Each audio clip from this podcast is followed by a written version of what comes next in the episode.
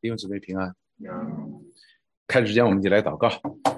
亲爱的主，我们感谢你来到你面前，我们欢欢喜喜。愿你施恩于我们，祝福我们。虽然现在这风声一天紧是一天，但是我们在你里边的平安和喜乐一点都没有缺少。你是我们的主，你是我们的神，我们来敬拜你，这是应该的。愿你施恩于我们今天的敬拜，愿能够讨你的喜悦，蒙你的悦纳。你施恩给我们，无论楼上楼下，你都与我们同在。我们这样仰望祷告，是奉耶稣基督的圣名，阿门。我们继续在讲这个约翰福音。上一次呢，我们讲到了主耶稣一直在讲主耶稣的复活。当主耶稣复活了呢，我们上一讲讲的是他复活之后，他就开始实行他的权柄，就是差派他的门徒。差派他的门徒呢，也不是你们去就结束了，而是给他们要与他们同在，不但给他一个命令，而且给他同在，就是说你们受圣灵了，并且给他们权柄和能力。我们从平行经文当中也找到了。那么今天我们看主耶稣呢，继续往下看，我们借着今天的呃约翰福音的二十一章十五节到第十九节，我们看主耶稣的爱的呼召。如果说前面我们说主耶稣差派他的门徒呢，也是一个呼召的，所以主耶稣对我们来说，每一个基督徒也都是呼召的。但是这一次呼召呢，他就针对一个人，我们称他为个别的呼召，彼得。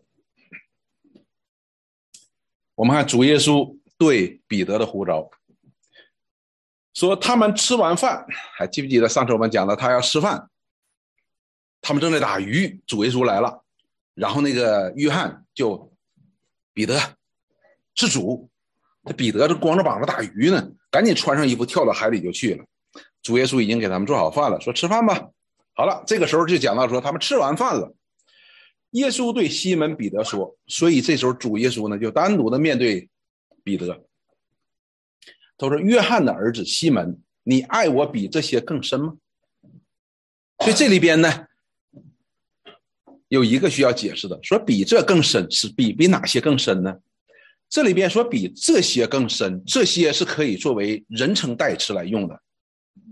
所以这里边呢，很可能他讲的是你比他们更爱我吗？因为主彼得在这些所有的门徒当中，一直表现我最爱你，我最认识你。当然有不同，我是这样认为的哈。所以你比他们更爱我吗？比他们更爱我更深吗？彼得说：“主啊，你知道我爱你，所以他毫不犹豫的，所以这跟以前的彼得差不多。你你知道我爱你，心直口快。但是这里边我们留心一件事情，这里边实际上是有不同的。那么在奥瑞克老师呢，他也跟我们讲过的，这里边主耶稣说你爱我比这些更深吗？彼得说你知道我爱你，这两个爱是不同的。主耶稣所说的你爱我比这些更深吗？这个爱呢是最高级的爱。”以至于后来的人呢，把这个“爱”这个词呢，用作只能把它用作爱神，神的爱才用这个词的，就是最高级的爱。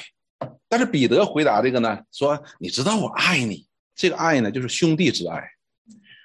我们都知道美国有个叫费城，是吧？Philadelphia，所以它就是从希腊文来的，就是 Philo，就是兄弟之爱。所以呢，Philadelphia 就是兄弟之爱那个城的意思。”所以彼得呢，就用一种弱化的爱，说：“嗯，你知道我很爱你。当然，这里他说我是很爱你，但是呢，这两个程度是不同的。那么耶稣就对他说：‘你喂养我的羊，喂养我的小羊。’说你爱我，就喂养我的小羊。”十六节，耶稣第二次又对他说：“约翰的儿子西门，你爱我吗？”用的是同样最高级的爱。彼得说：“主啊，是的，你知道我爱你。”所以彼得依然用的是那个比较弱的那个爱，说我爱你。主耶稣再次说你牧羊我的羊。我们看到主耶稣对他这个回应的结果是一样的，你都要牧羊我的羊。接下来第三次，主耶稣第三次又对彼得说：“约翰的儿子西门，你爱我吗？”但是这时候这个爱呢，他用的就是彼得用的那个爱，就是弱了一点那个兄弟之爱，就是普通的那种爱。说你爱我吗？所以主耶稣，你看他现在就降下来了，说那你爱我吗？你真的很爱我吗？彼得因为第三次对他说你爱我吗？就忧愁，所以彼得这并不是说主耶稣把这个爱降下来了，忧愁，而是因为问他三次，他心里就忧愁。那么这时候对主耶稣说：“主啊，你是无所不知的，你知道我爱你。”他的爱呢，依然站在那儿没动的。我是这个爱，不是最高级的那个爱。耶稣说：“你喂养我的羊。”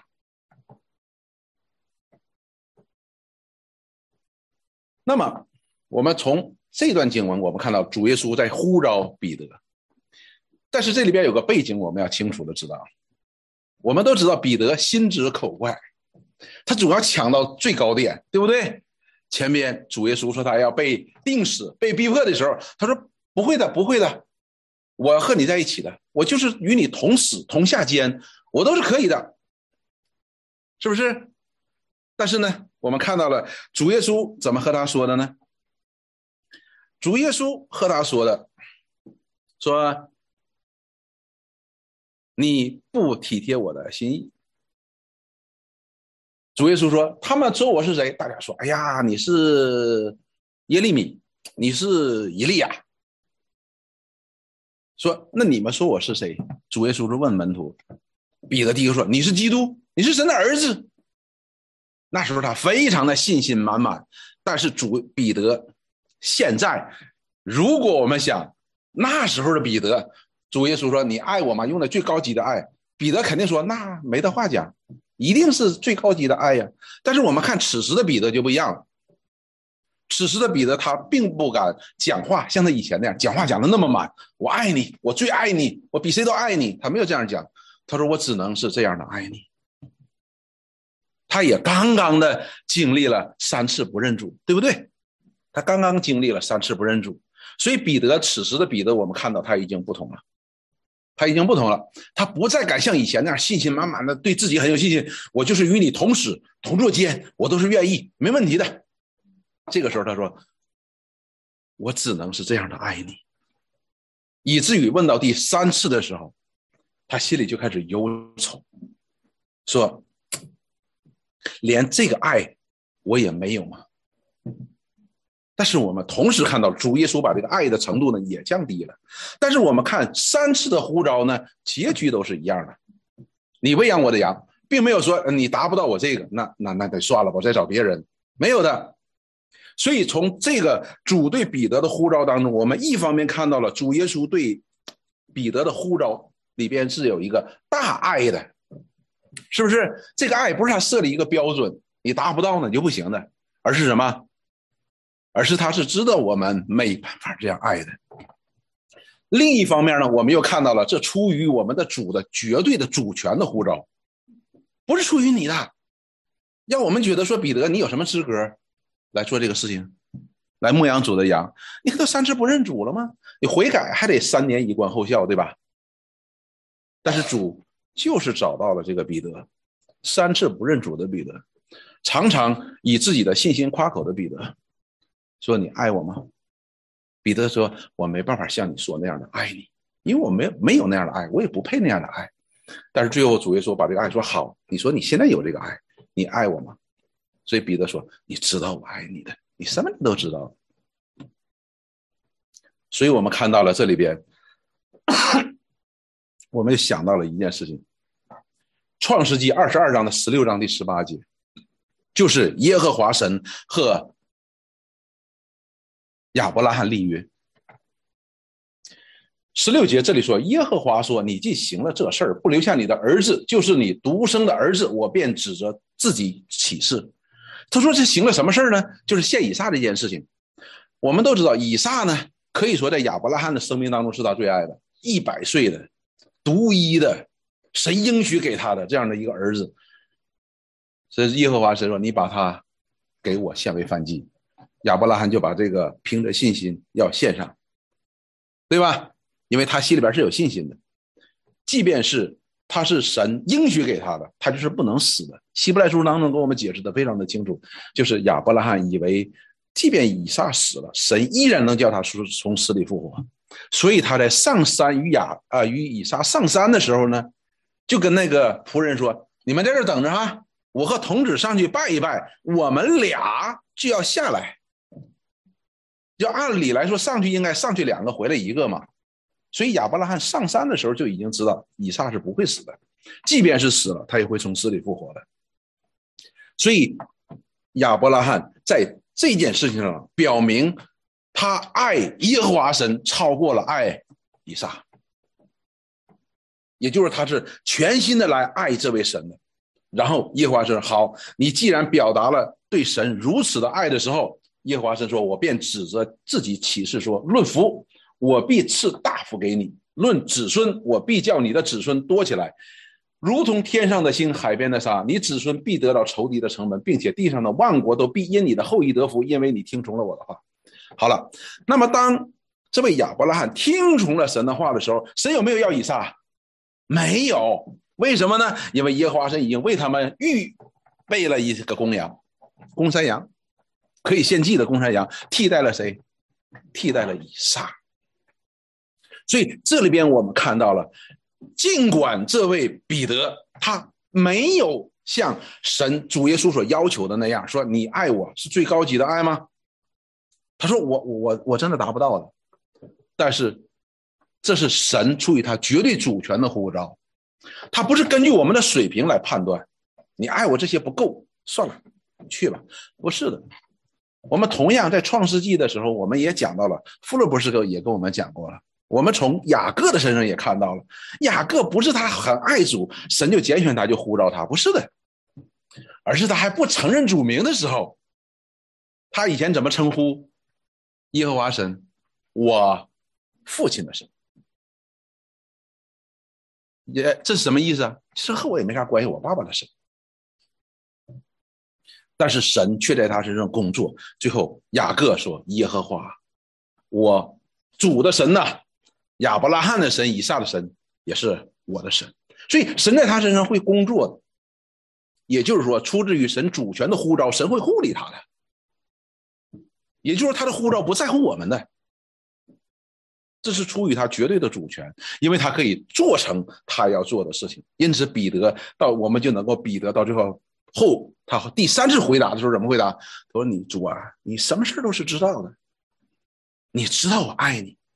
也就是说，以前的时候主呃这个彼得总喜欢表忠心，是不是？现在说我不需要表达了，你什么事都知道的，我不需要说，我说出来的都不一定对的。我们今天可以在弟兄姊妹面前，我们可以在祷告当中，甚至于我们表明忠心的。”表明我们的信心的，但是真正的情况来临的时候呢，我们不一定能按照我们所表达的信心来表现出来了，这是特别重要一件事。我记得我们在学校的时候学习的时候呢，学基督教伦理学，这是非常难学的一门课，因为那里边所要处理的问题呢，都是非常非常难处理的问题，比如说基督徒可不可以当兵去打仗啊、杀人呢？都是这一类的问题，就是非常难难处理的问题。有一天呢，老师呢就给我们提了一个问题。他提的问题呢，就说一对年轻夫妇新婚去度蜜月，出了车祸了。其中一个呢就变成植物人了。说问我吧，回答另一方应该怎么办？所以呢，第一批回答的人是这样的：那我一定不离不弃，我要以耶稣基督的爱，我要爱他。又叫一批人呢，一批人觉得说，我就想个办法，怎么办呢？我再我就我就带着我的太太，我再娶个太太，然后我们两个一起去爱她，一起去护理她。众人就想了很多的办法，我我一声都没出。最后老师说：“哎，严仲海，这个问题就你一个人没回答，你怎么回答？”我说：“实际上，我回答无论是这边的，无论是这边的，都是没有意义的，因为我不一定能做到的。”我可以信誓旦旦的说我不离不弃，我厮守到底，或者说我要如何如何，但是我到时候不一定能做到的。他说：“那你总得给我个答案呢。”我说：“现在我只能每天祷告，求神这事儿别临到我。”所以现在彼得他明白这个事情了。以前的时候都是抢答题的，永远是第一个。现在他不敢抢答了。主啊，你知道我爱你。你知道我对你的爱有多少的爱？所以我们看到彼得现在已经变了，所以主对他现在开始有特别的呼召，就好像呼召亚伯拉罕一样，要像呼召亚伯拉罕一样，这完全出于他绝对的主权和丰盛的慈爱。好了，那么呼召彼得跟随他，这个呼召呢是要付代价的。第十八节，约翰福音的二十一章的十八节，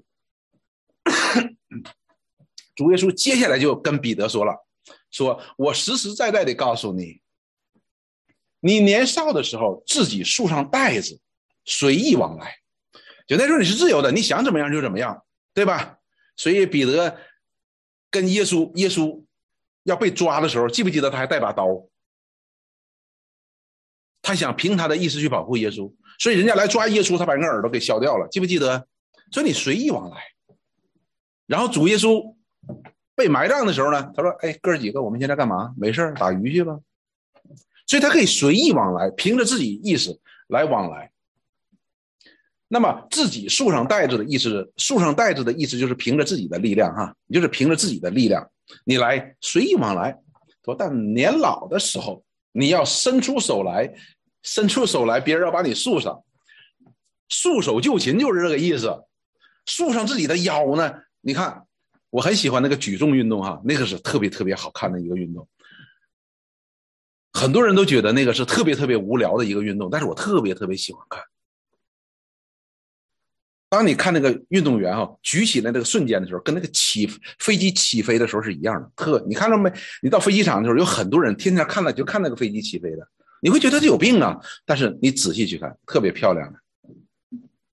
那个那个举重运动员上场的时候是这样的，哼，然后怎么样？一边走一边就系裤带。他那不是我们这个裤带啊，他是那个带子束腰的，因为我们所有的力量都源于我们的腰。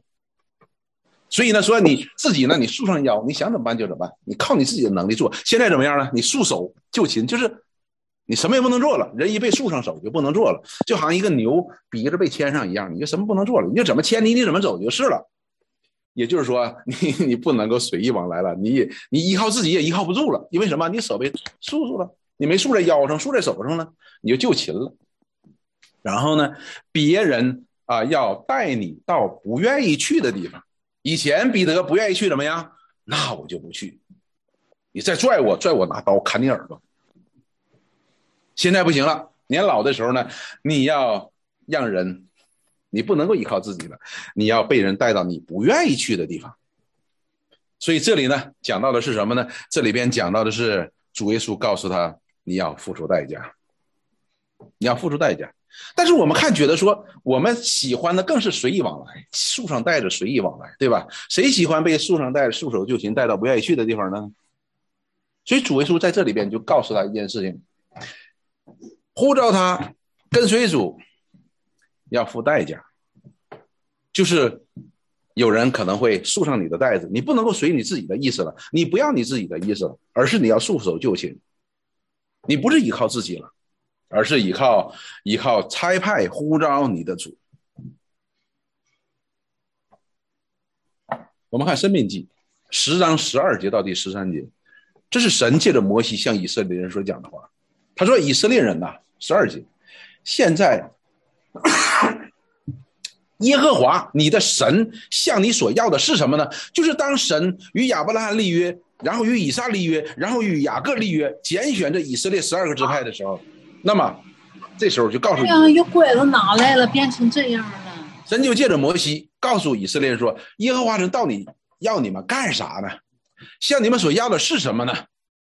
他说：“只要你敬畏耶和华你的神，遵行他的道，爱他，尽心尽性的侍奉他。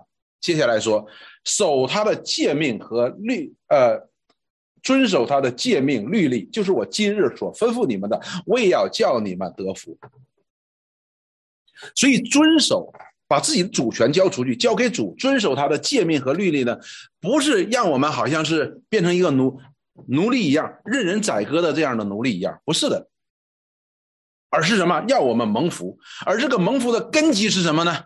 我们不是一个单独的人被人牵着，好像走像走呢，像现在的某些国家一样被牵着咋走？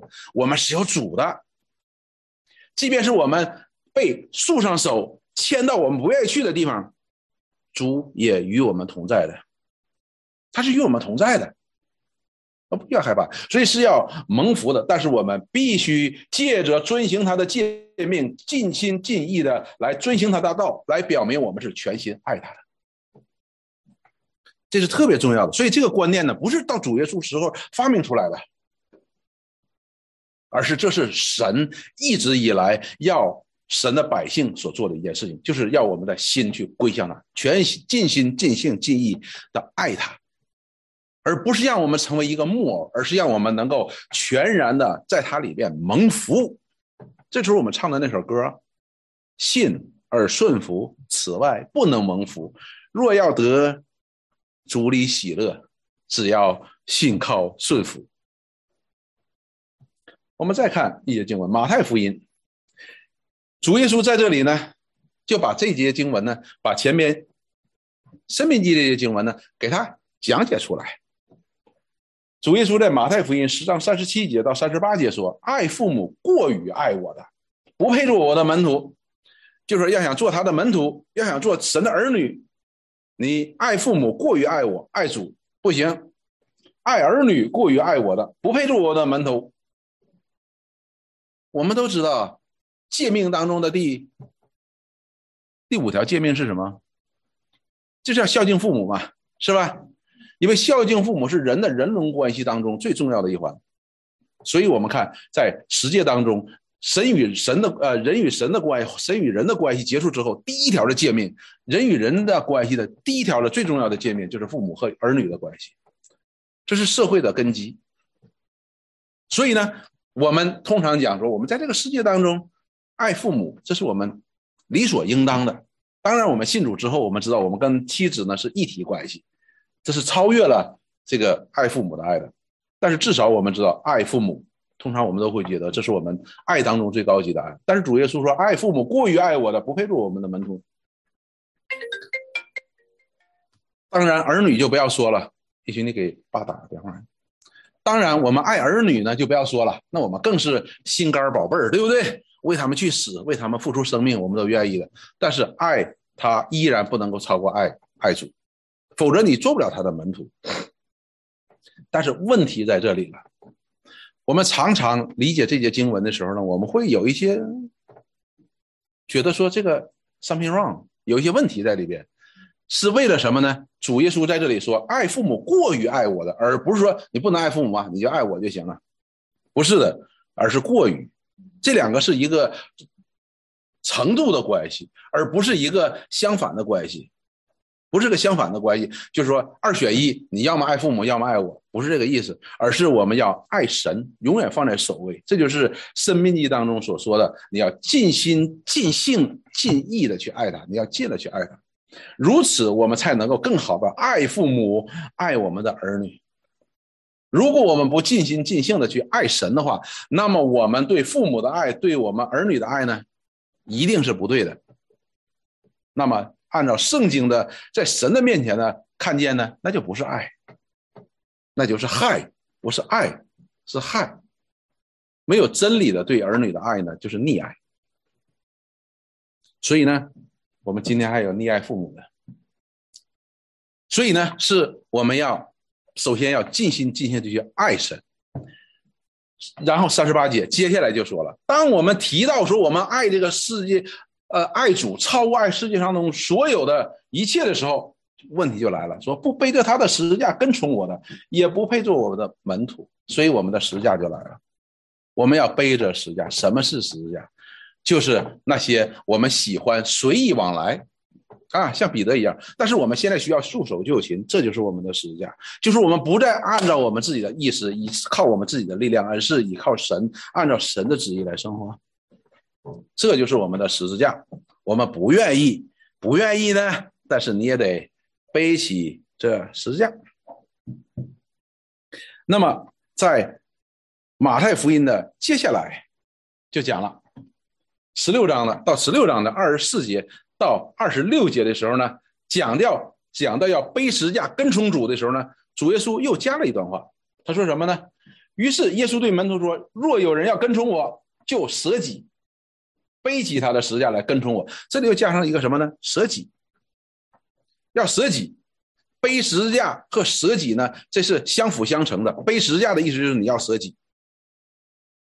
然后接下来他说：“因为凡要救自己生命的，必上掉生命；凡为我上掉生命的，必得到生命。”什么意思呢？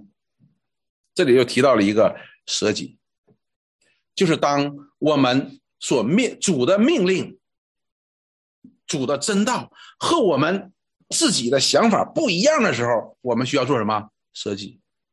但是你要知道，按照我们人的天然的本性，没有人愿意舍己的。即便是我们今天是基督徒，你依然不愿意舍己。你说没有啊？我特愿意舍己，那你为什么与人争吵呢？你说我没和人争吵啊？问你太太，问你丈夫就知道了，天天争吵，对不对？为什么呢？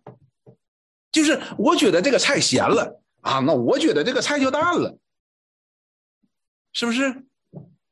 我们都是按照自己的口味、自己的标准来定咸或淡，是不是？这是我们天然的本性，弟兄姊妹。那么这个时候，我们需要做的就是舍己。舍己就是放下自己，放下自己。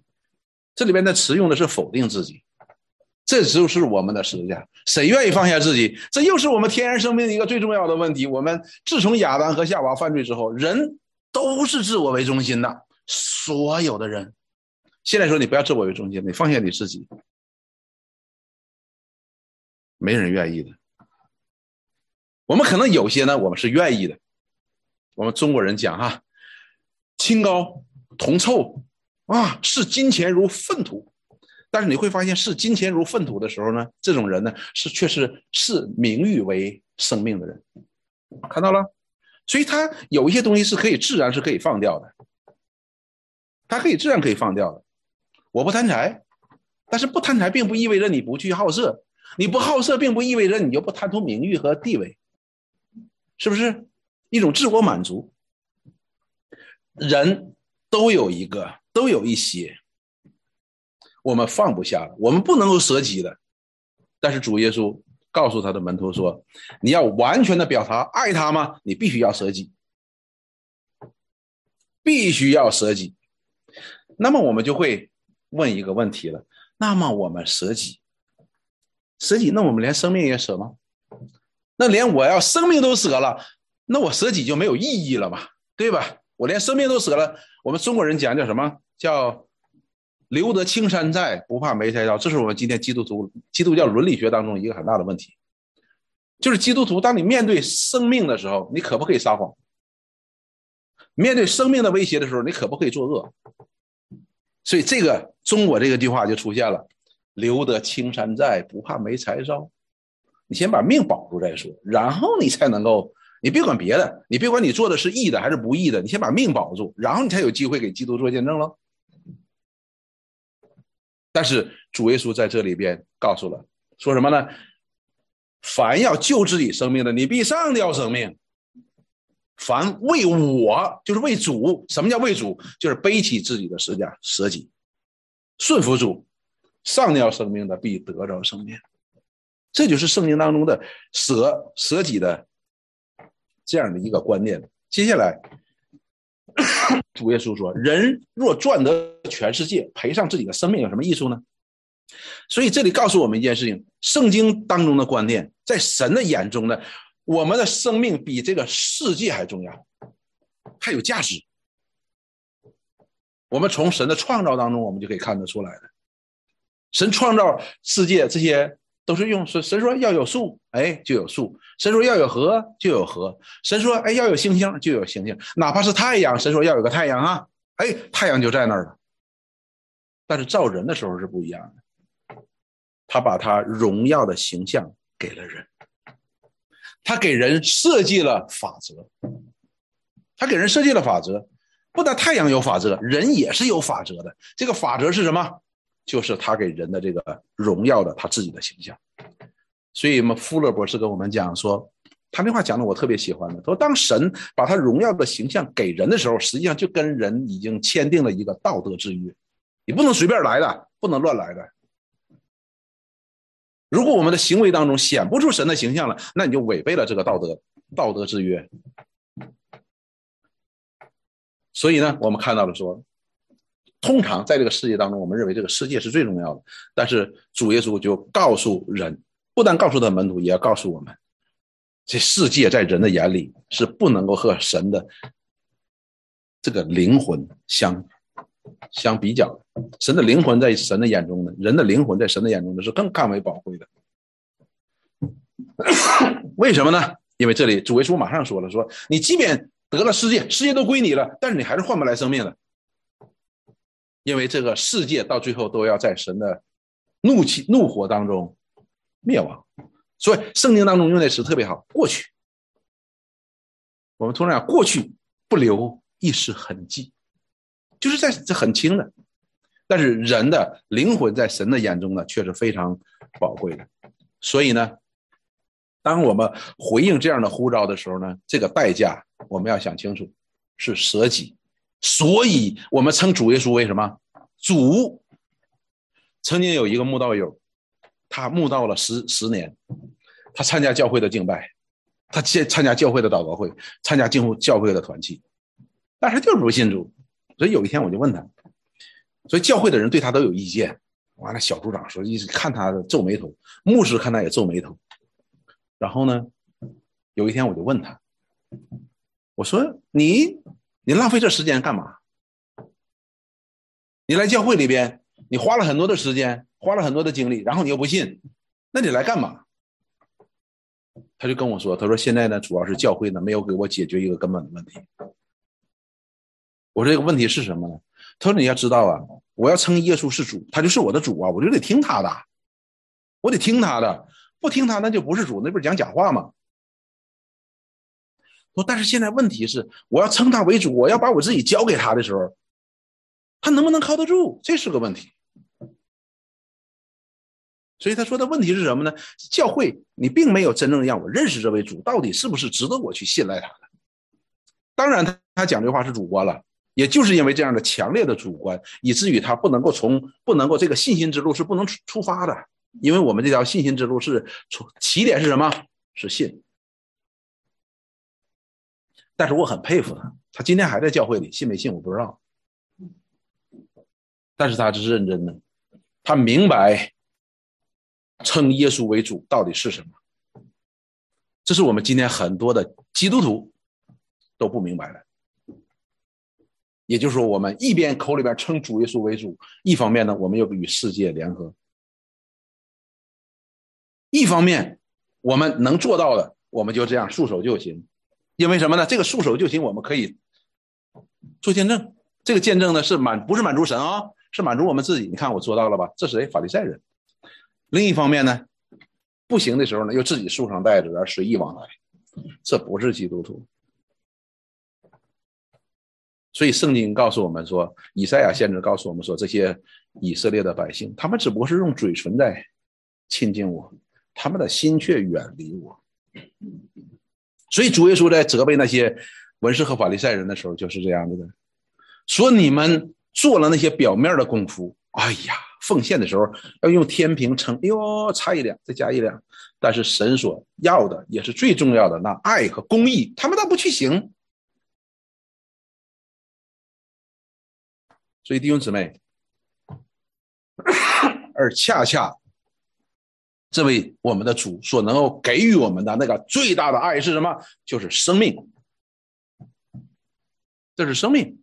这个生命呢，不是我们简单的今天的生命，而是能够有一天我们像主一样与主同在的，在永恒当中，在他的荣耀当中能和他同在的生命。这个是不一样的。所以呢，我们看到路加福音呢十四章里边的讲到了马太福音十六章当中同样的话。就是主耶稣这句话：“你要背着十字架，你要救自己生命的，比上掉生命；为我上掉生命的，比得到生命。”那么这段经文这句话讲完之后呢，主耶稣在路加福音当中呢，接下来又讲一句话。他说：“你们哪一个要盖一座楼，不先坐下来计算花费呢？”所以我们要盖一个房子，我们都经历了要计算。我们买房子的时候或者买家具的时候，我们都得计算一下啊，买不买得起呀？你别买了房子，下周没没饭吃，对吧？所以你要计算，他说你们盖楼的时候呢，你要坐下来计算算计花费，能盖成不能。所以到底我这个够不够这钱？为什么要算计呢？因为恐怕安了地基不能成功，看见的人就都笑话他说：“这个人开了工却不能完工。”那就让人笑话了嘛。楼盖到一半我们称它为烂尾楼是吧？就是没有尾巴的楼。这样就让人笑话。三十一节说：“或是一个王出去和别的王打仗，岂不先坐下来酌量？酌量，哎，也是要仔细讲，仔细考虑，能用一万兵的去敌那领两万兵的攻打他吗？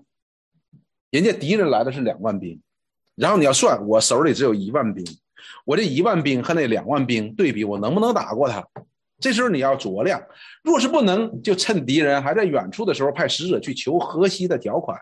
如果咱真打不过人家，那咱就赶紧的去派一个大使、使者去跟人谈，我们 达成一个协议哈，我们不要打仗。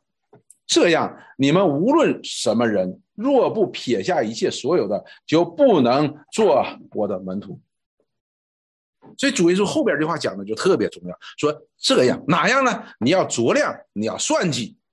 好，我们现在开始酌量算计，神来呼召我们。无论什么人，若不撇下一切所有的，就不能做我的门徒。你要撇下一切所有的，什么意思？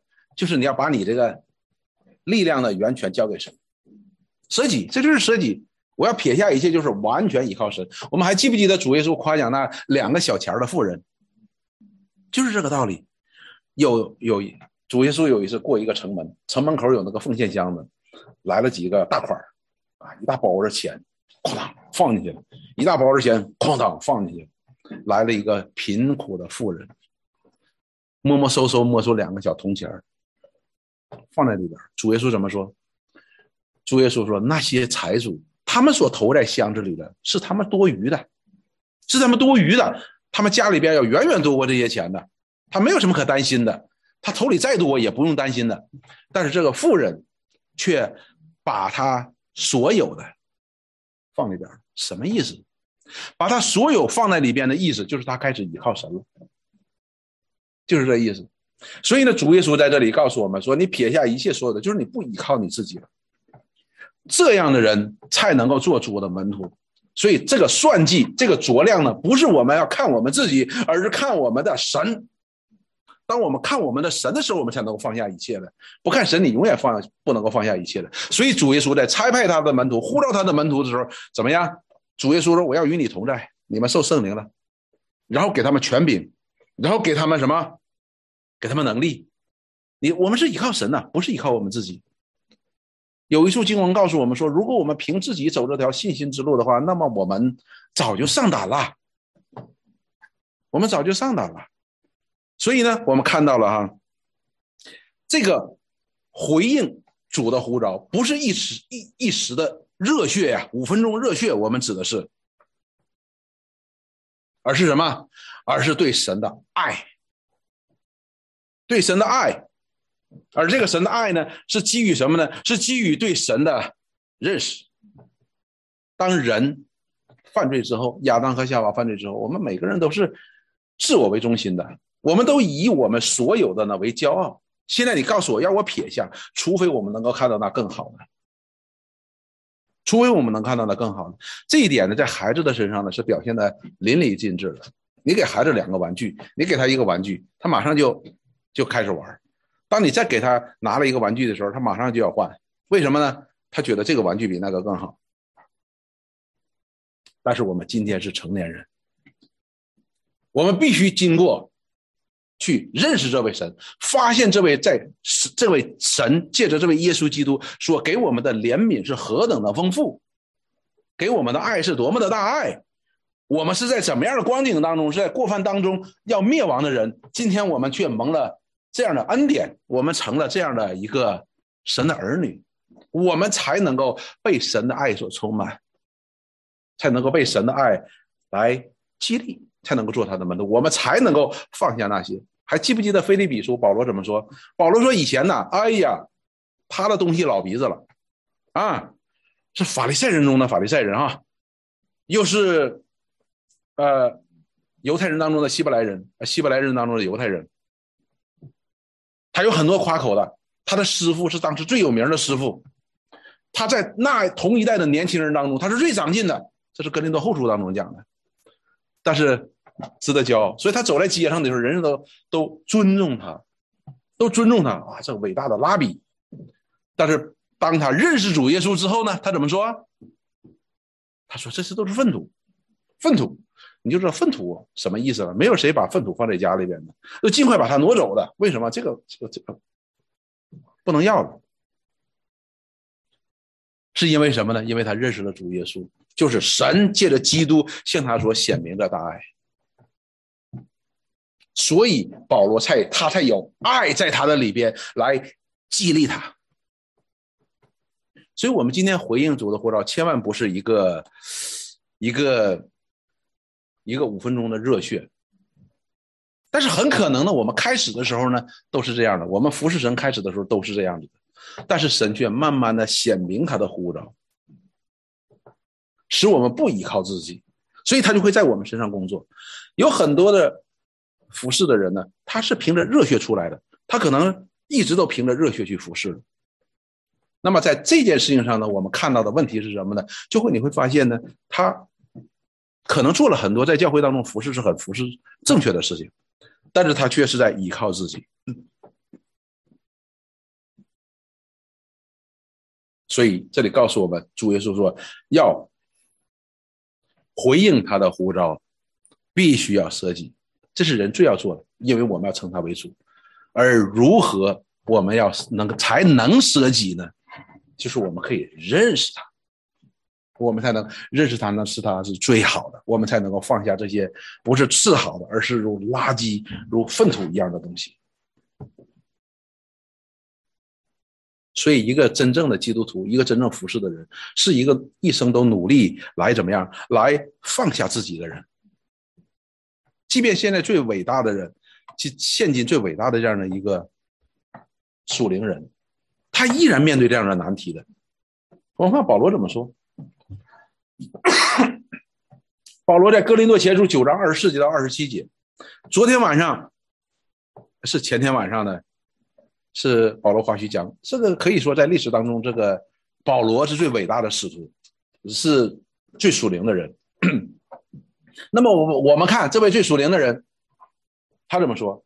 二十四节哥林多前书九章二十四节说：“岂不知在场上赛跑都跑，但得奖赏的只有一人。”你们也当这样跑，好叫你们得奖赏。什么意思呢？你都要奔着那个冠军去跑。你不要考虑我能跑第几呢？跑第二就算了吧，反正拿不到金牌。而是你要努力的去跑。然后呢，接下来说，凡脚力争胜的，诸事都有节制。你们不过是要能得那啊，你们不过是要得那能坏的冠冕。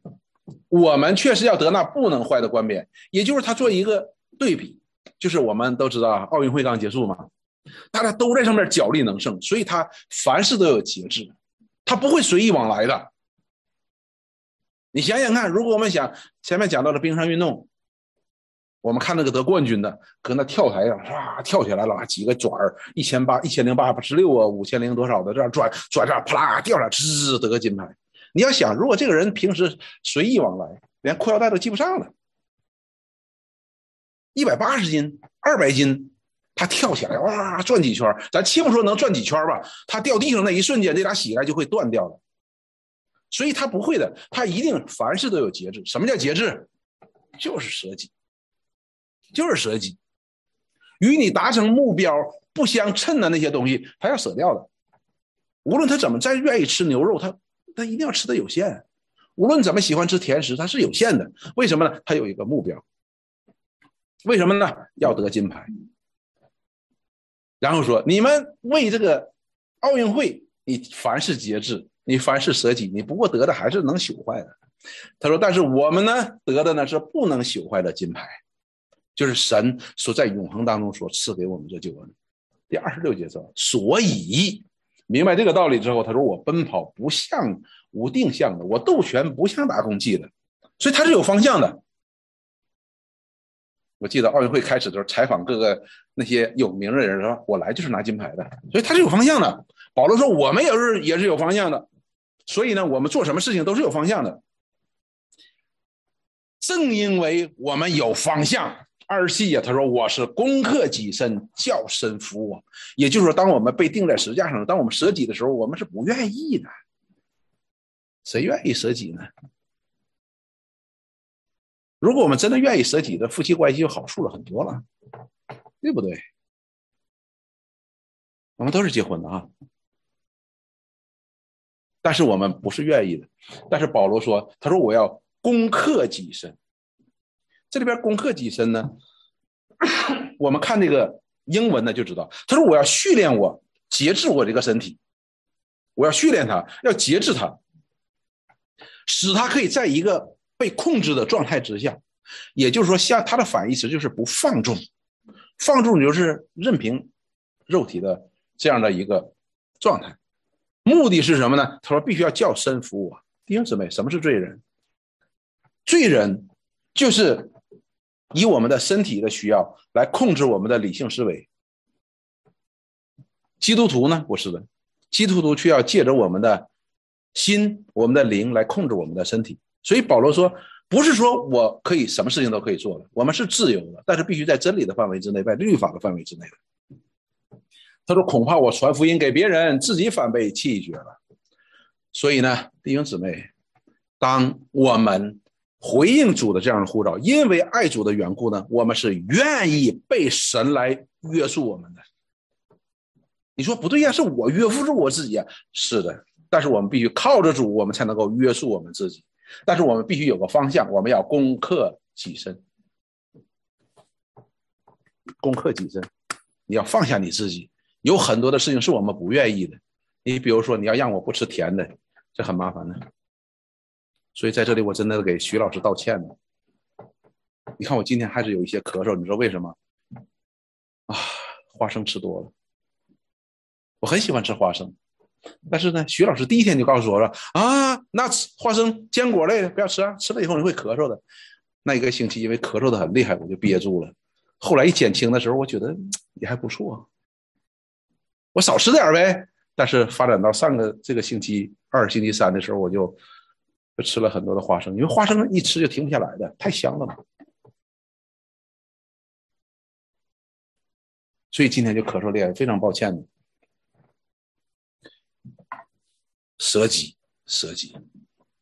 如果我们说面对这样的病，我们可能会带产产生一些连带的，如果我们不节制，会产生一些连带的后果的话，那么我们跟随主的这样的一个叫身服我呢，必须是绝对的。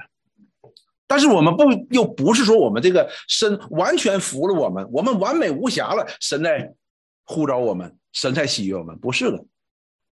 就像彼得一样，彼得三次都在说“我爱你”，但是我真的达不到那个，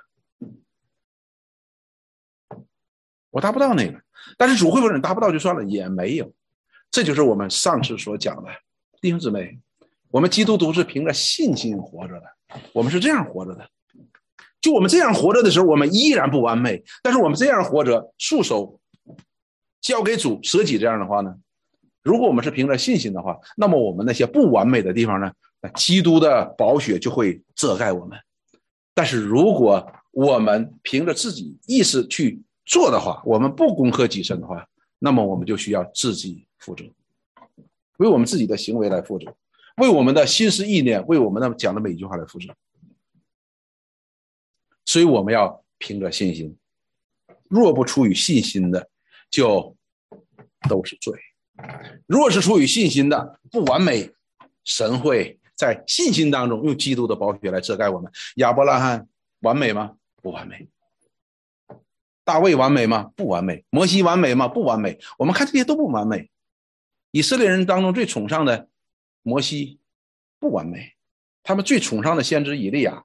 不完美，他们最崇尚的耶利米先知都不完美的，但是这并不影响他们在神眼中的地位。怎么说？亚伯拉罕是我的朋友，这是神说的。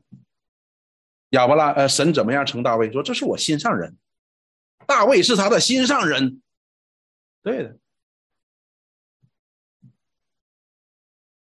所以神对我们的呼召，前面祷告的会的时候，有弟兄祷告说，不是我们可以。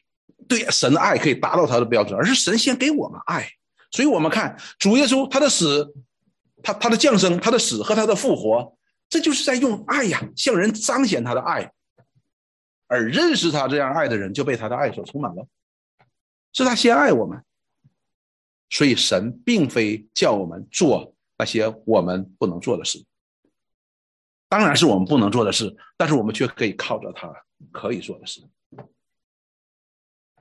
但我们人偏偏就喜欢依靠我们自己，这就是问题。所以呢，我们要付的代价，这最大的代价是什么呢？就是舍己靠恩典，这是最难办的，这是最难办的。好，我们继续往下看。这护照呢是致死的，致死不是导致死亡啊！啊，对不起，写错了哈，致死是一直到死哈。我说，不，这也是对的，也是对的哈，因为我们受洗归入他的死嘛，是吧？所以当我们受洗的时候，就我们已经被致死了，导致死亡，活着就不再是我，是吧？好，到十九节，告诉彼得说，你不但要不能够束着腰随意往来，而是束着带子，让人给你带到你不愿意去的地方。主耶稣就亲自的解释了这句话，十九节。耶稣说的话是指责彼得要怎样死，荣耀神。所以这是圣经当中有一个牧师讲说，这是圣经当中非常奇妙的一句话，说彼得你要怎样死，然后荣耀神。我们人的观念都死了，你还荣耀啥神呢？但是这里边的确说彼得你怎样死，都是可以荣耀神的。死是什么？死是人在这个世界当中画了一个句号。这个句号呢，不仅仅是个句号，而且表明前面这一句话。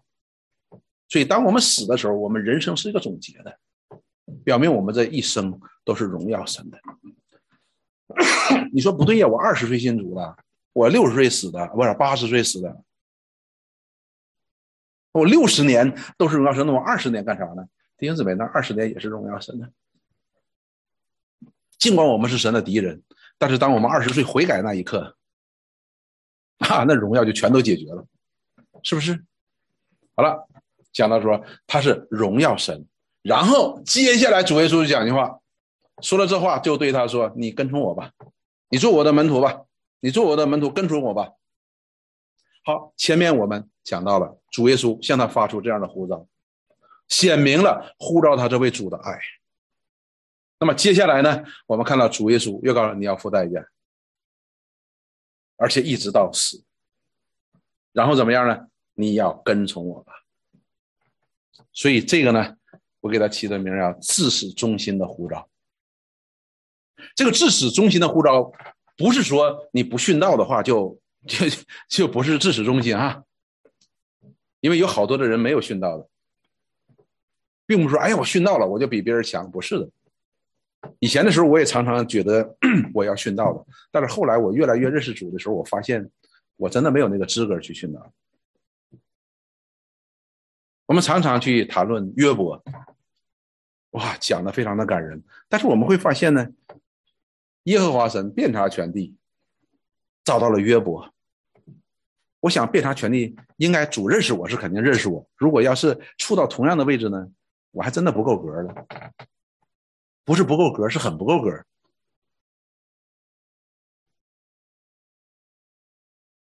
这里说叫彼得怎样死，他的死一直到死都是可以荣耀神的，他的死也可以是荣耀神的。历史当中记载彼得是怎样死的呢？彼得 在罗马大逼迫开始之前，其实彼得已经离开罗马城了，他已经离开罗马城了。也就是说，这个逼迫呢和他没啥太大关系的。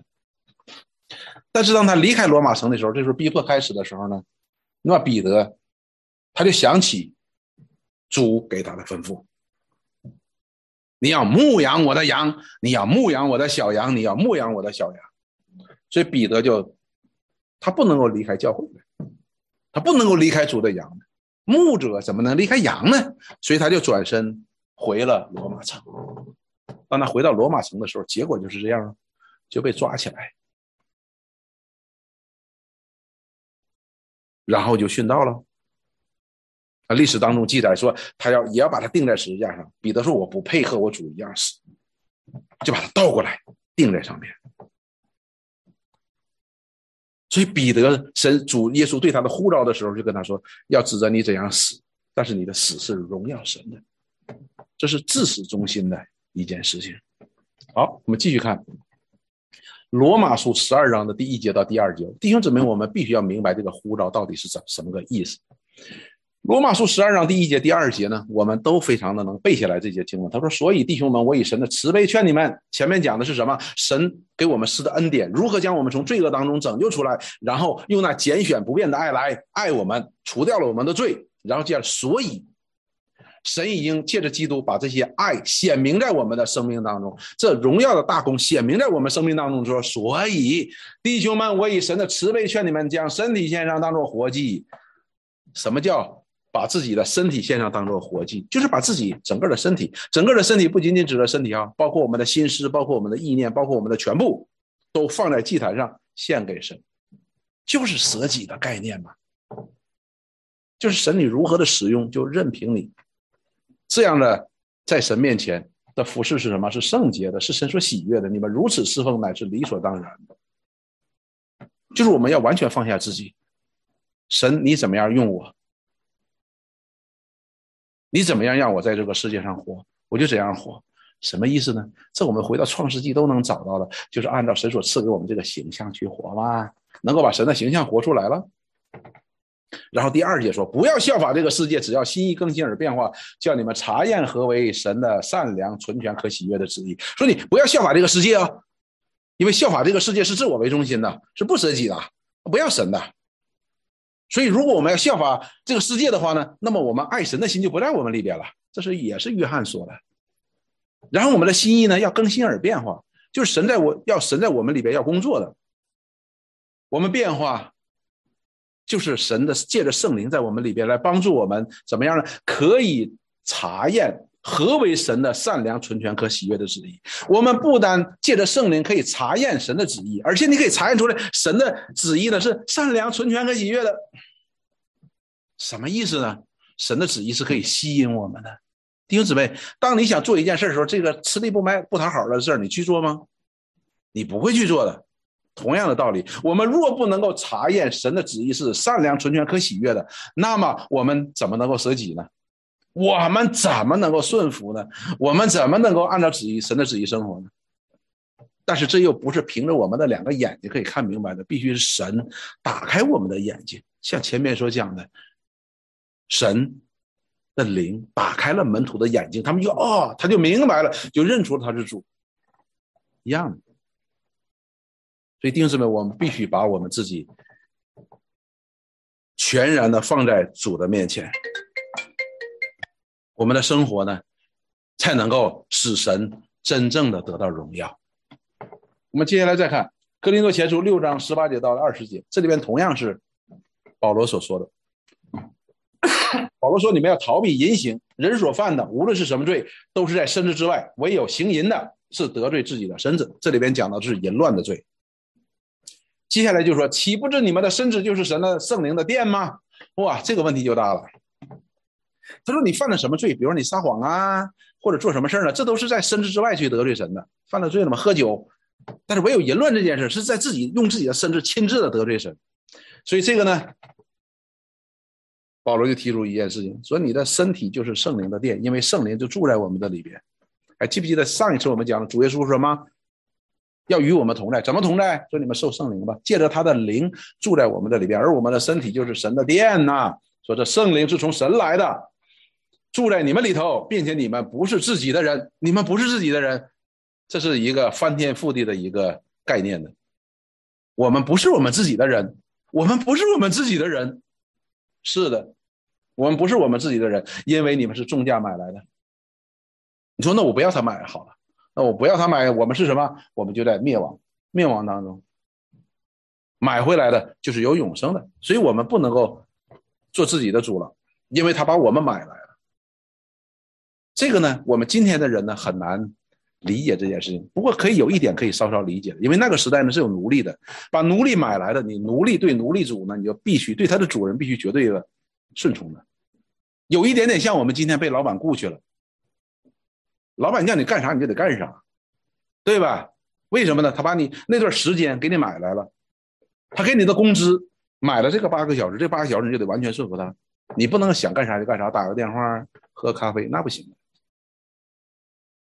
所以呢，我们是主重价买来的，这个价重到什么程度呢？我们称它为极重的、极重无比的这样一个价钱，是神的儿子的血和他的生命买回来的。然后呢，所以你们要在身之上荣耀神。所以这又回到了一件事情：我们要认识，我们是神的儿子，付了重价，所显明这个大爱把我们买回来的。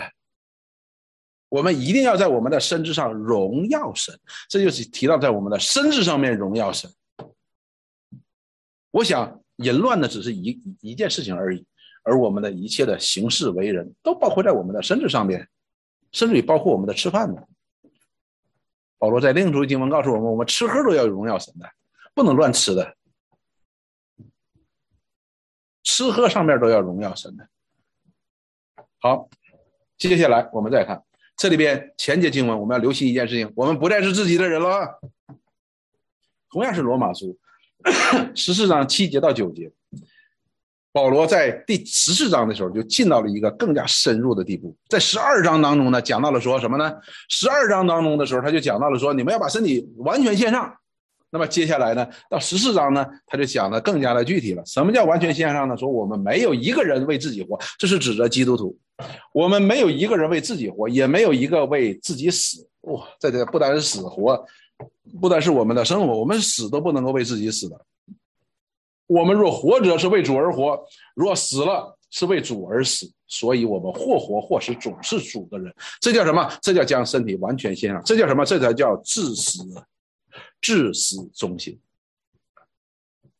就是完全的交托给主，完全的舍弃。所以我们要清楚明白，神向我们所发出的呼召是这样的呼召。当然，这里是对彼得的一个一个作为一个传道人，作为一个长老这样的一个呼召。但是，这也对我们的弟兄姊妹呢有同样的效力的。然后呢？第九节说：“因此，基督死了又活了，为要做死人并活人的主。我们今天就是活人嘛？有没有死人？有啊，就是在信心当中已经睡了的人，那些基督徒，都他都是主。所以我们要明白，我们前面讲到说，你不再是你自己的人。主耶稣讲是舍己，保罗说不再是你自己的人。然后现在进一步了，你或生或死都是主的人，无论你生死都是主的人。”加拉太书呢，二章二十节到二十一节，也是保罗这样说。他说：“我已经与基督同定十字架，现在活着的不再是我，乃是基督在我里面活着。”这就是前面讲的，我们不是自己的，是谁的？是基督的。他把我们重价买回来了。所以，我们现在活着的不再是我，是什么意思？就是现在我不能够按照我自己的意思去活。什么叫乃是基督在我里面活呢？就是基督让我怎么活，我就怎么活。这舍己，这都是同一个概念的。并且我如今在肉身活着，是因信神的儿子而活。那这个我在肉身当中活着，是因信神的儿子而活，又是什么意思呢？就是我们还没到句号那一点呢，我们现在依然活着呢。我们活着这段时间没到句号，没到死的这段时间，我们要凭着信心去活，因为我们依然不完全，我们依然需要基督的救恩。然后呢，接下来说。他是爱我，为我舍己。那这段活我怎么能够活下来呢？我怎么能够舍己呢？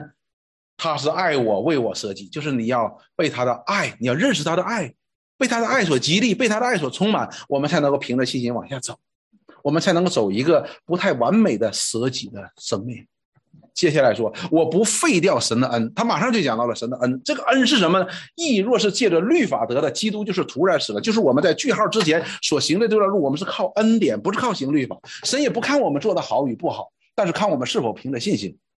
如果我们是凭着信心的话，那么基督他的死就不突然的，因为我们到句号之前这段路呢，我们依然是靠着他的恩典而活的。所以弟兄姊妹，神不是呼召我们、强迫我们走一个我们达不到的目标的，不是的，而是他要我们去靠他的恩典，因为他已经基督已经死了，他的救恩已经做成了，这恩典已经给我们了。现在问题是我们愿不愿意靠着他的恩典来活的？所以我们舍己也不是靠着我们自己舍己。那么保罗呢，在这里边呢，讲到一个非常重要的问题，就是我们在走这段属灵的道路句号之前这段呢，我们一定要明白主的爱，我们才能够舍己。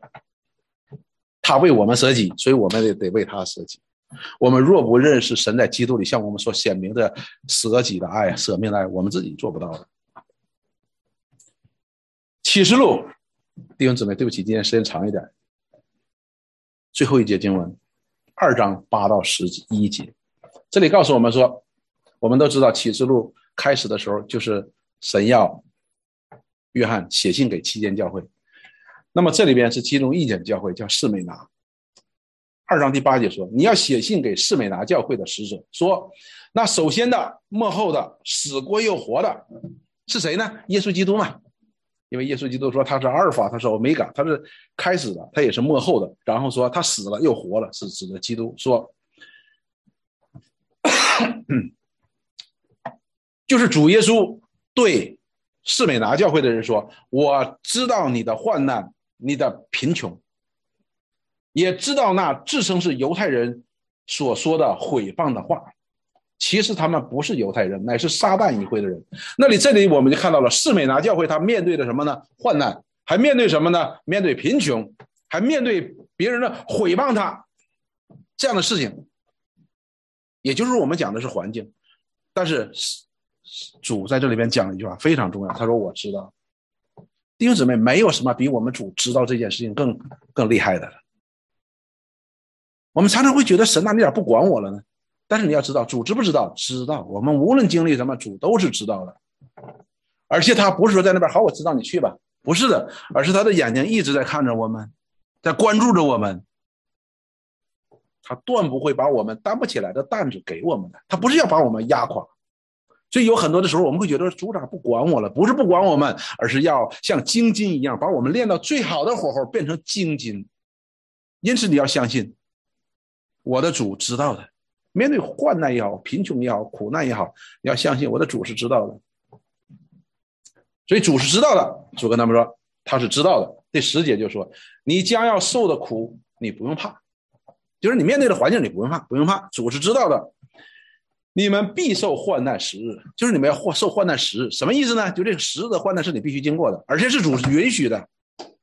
而这时日呢，患难呢，不是要将你摧毁的，时日就是不太多的日子嘛，不是一年两年，而是时日的意思是什么呢？就是你们能够担得起的，主是知道的，主是允许的，你们是可以担得起的。然后说你勿要至死忠心，这里边的意思什么呢？我们靠着主知道，我们靠着主的恩典。我们要怎么样？我们要至死忠心。那你说那死了咋办呢？死了，那时候我就赐给你那生命的观念，就是主耶稣所说的：为了他失去生命的，就得到了生命。我们还求什么呢？所以弟兄姊妹，你有没有感到我们是自由的？哪怕是天塌、天崩地裂，我们都是自由的。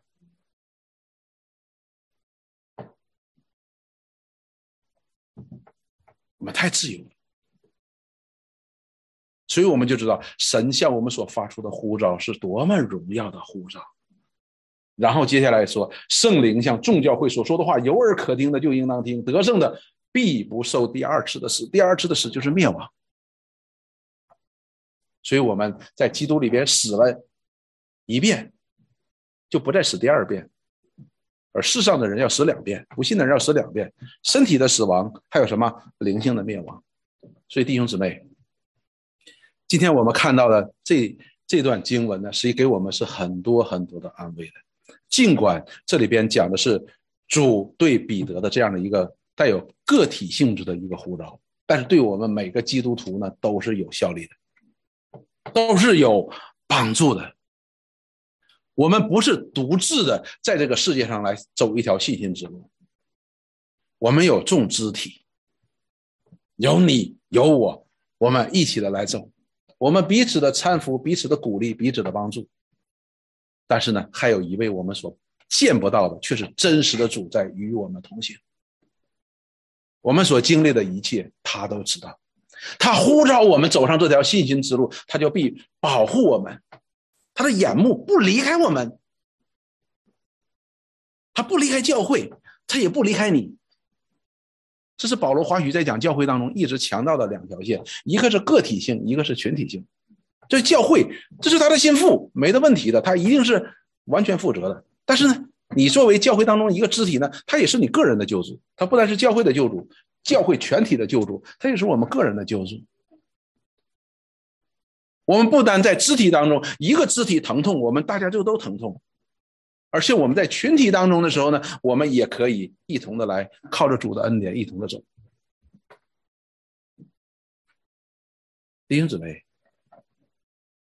所以当我读到今天这段经文的时候，我心里充满感恩，使我更加的自由。因为我们知道，我们或生或死总是主的人。人为什么害怕死亡？就是死了之后到底归谁呢？但是我们不一样。保罗说：“他说，如果你让我去选择生或死的时候，他说我宁愿去选择死。为什么？因为我们死的时候就与主同在，好的无比。但是主的旨意是让你在这个世界上存留几年。为什么呢？因为你要帮助教会，要建立教会，要建立信仰。保罗说：那我为了你们的益处，我就活在这个世界上，凭着信心活在这个世界上。我们今天也是如此，我们都不能够。”定下来，我们到底能够在这个世上存留多长时间？我们没办法判断我们自己能够存留多长时间，但是我们要至死忠心，让主在我们里边真正的做主。因为我知道，因为我们知道，因为主应许我们，我们生他是我们的主，死他也是我们的主，而我们生的时候。他不是因为我们不完全，因为我们完全在选择我们，但是他也告诉我们，当有一天他来接我们进入他永恒的荣耀当中的时候，我们必成为完全。在上帝的面前，在上帝的荣耀的宝座的面前，神必称我们为义。为什么？因为我们的主耶稣他已经从死里复活了，显明他那个完全的义是能够胜过死亡的，是神所悦纳的死亡的，是能够成就着救恩的义的，给了你，给了我。所以圣经告诉我们一句话：爱里没有惧怕，爱里没有惧怕，因为神向我们这样行使主权的呼召呢，是他在永恒当中向我们所施的慈爱。我们一起来祷告，亲爱的主，我们真的感谢你来到你面前，感谢你向我们这些罪人，向我们这些本来就应该在罪恶和过犯当中灭亡的人。施下如此的慈爱，你在你的永恒当中就定下这样的恩典，显明并赐给我们。主啊，愿我们能够因着明白，你向我们所施这莫大的慈爱，在你的爱子当中，使我们可以靠恩典回应你的爱，使你荣耀的恩典。能够在我们身上得到称赞，使你爱子救恩能够在教会当中彰显。我们感谢赞美你，我们祷告奉耶稣基督圣名，阿门。